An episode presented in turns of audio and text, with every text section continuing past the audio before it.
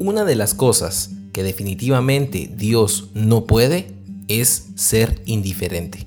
Leemos en Mateo capítulo 6 y versículo 26 al 32. Miren los pajaritos que vuelan por el aire. Ellos no siembran ni cosechan, ni guardan semillas en graneros. Sin embargo, Dios, el Padre que está en el cielo, les da todo lo que necesitan. Y ustedes son más importantes que ellos. ¿Creen ustedes que por preocuparse vivirán un día más? Aprendan de las flores que están en el campo. Ellas no trabajan para hacerse sus vestidos. Sin embargo, les aseguro que ni el rey Salomón se vistió tan bien como ellas, aunque tuvo muchas riquezas. Si Dios hace tan hermosas a las flores que viven tan poco tiempo, ¿acaso no hará más por ustedes?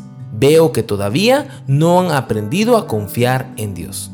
Ya no se preocupen por lo que van a comer o lo que van a beber o por la ropa que se van a poner.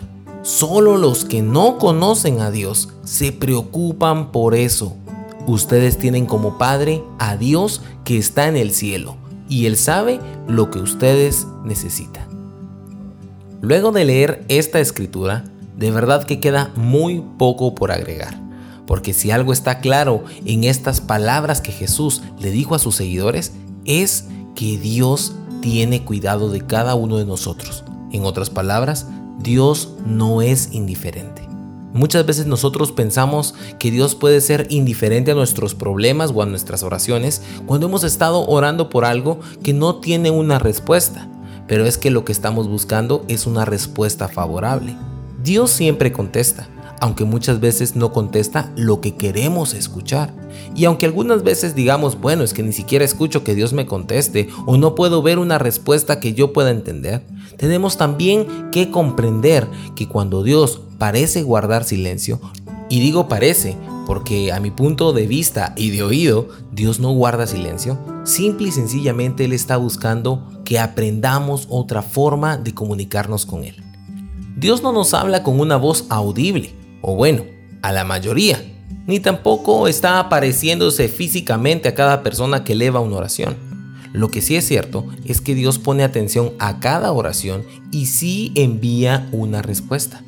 Aunque nosotros se nos dificulte muchísimo ver el canal en el que Dios envió esa respuesta.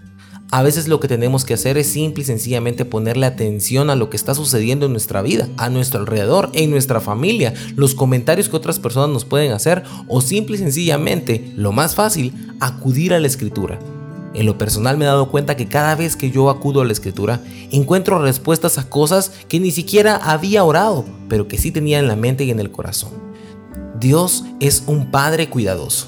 Él no solamente es un buen Padre, es el mejor Padre. Si creemos eso, confiemos en su amor.